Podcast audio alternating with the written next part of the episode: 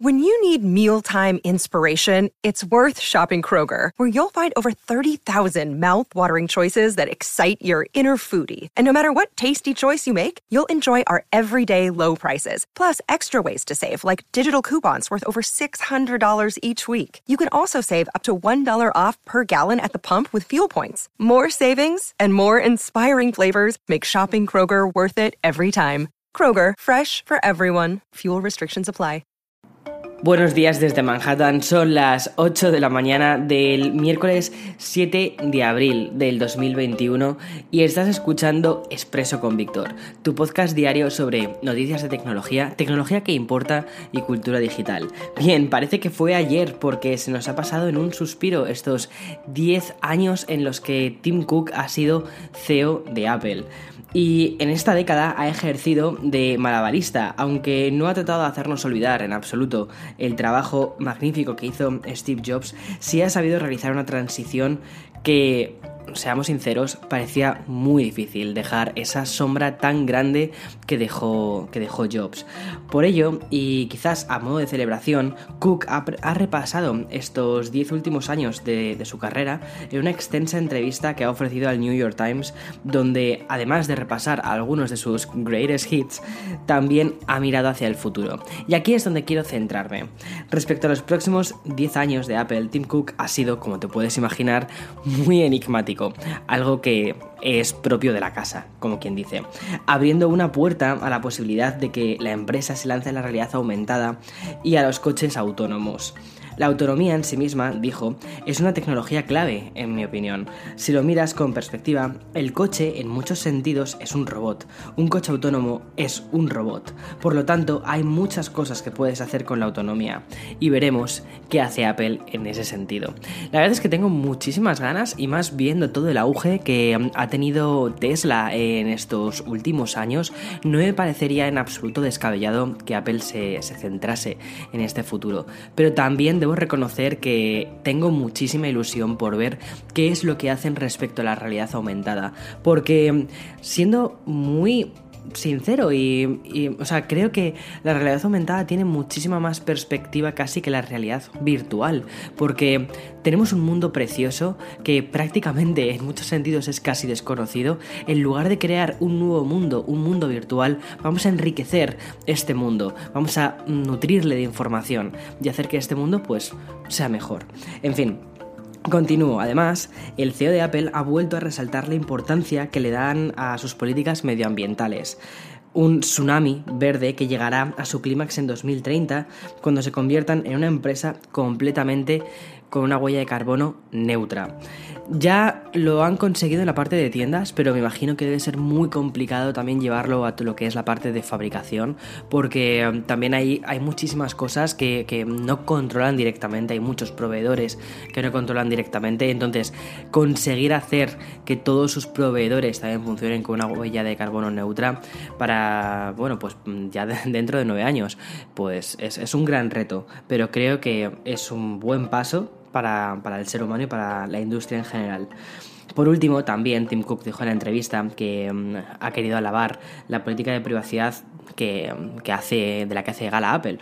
Desde la función incluida que tenemos en iOS 14.3 que permite a los usuarios conocer qué datos recolectan las diversas aplicaciones, a la revolucionaria medida que dará el superpoder a los usuarios de aceptar o rechazar qué seguimiento hacen las apps creo que mm, darle al usuario la opción de cómo quieren que sean tratados sus datos y hacerlo de una forma llana y sencilla, eso, eso es fundamental de quien no estamos alabando demasiado las políticas de privacidad son las de Facebook, con Mark Zuckerberg a la cabeza.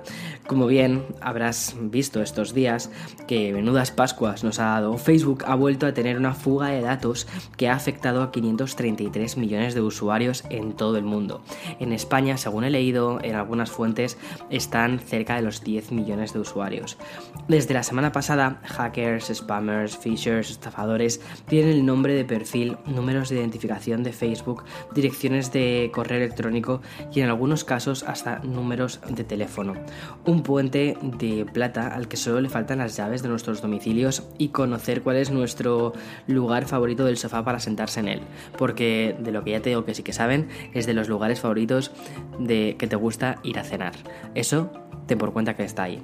La filtración proviene de un robo que sufrió Facebook en 2019, un fichero de 146 gigas que se encontraba alojado en un servidor público y que tardó meses en recibir un parche.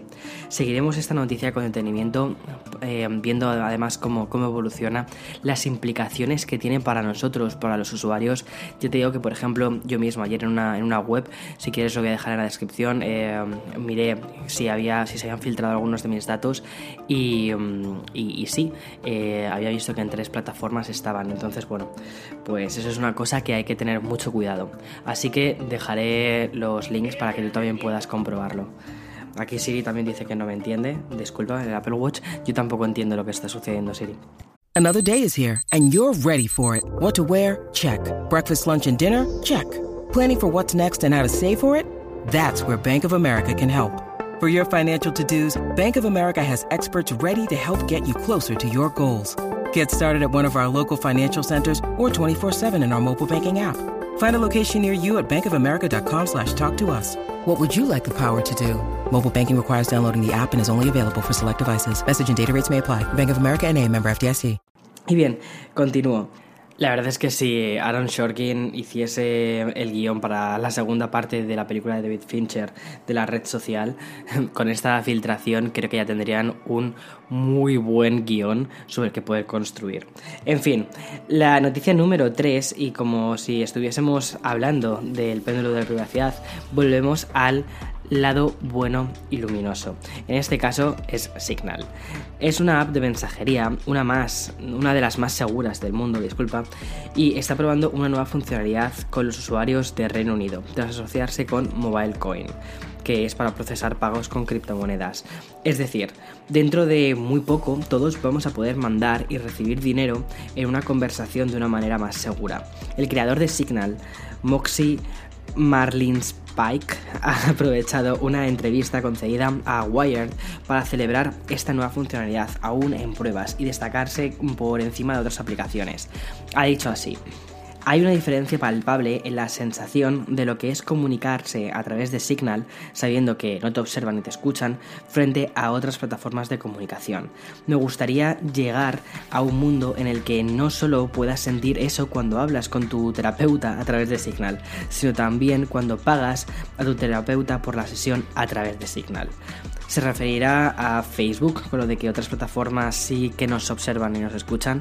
Vamos, creo que las piedras están ahí, los valores están ahí y creo que la privacidad, como ya te adelanté en el podcast de Café con Víctor, que es el podcast más extenso, el podcast que volveré a traer de forma semanal, eh, la privacidad es una de las tendencias eh, de, este 2021. Y sobre todo, creo que más que una tendencia, más que una moda, es algo que está para quedarse. Cada vez más las personas jóvenes, los, los millennials, que bueno, ya no somos tan jóvenes, pero estamos ahí, eh, es algo que respetamos y que además Mm, mimamos, como quien dice. En fin, este ha sido el episodio de Expreso con Víctor del 7 de abril. Muchísimas gracias por estar aquí y mañana más noticias sobre la tecnología y la cultura digital que de verdad importan. Hasta mañana, chao.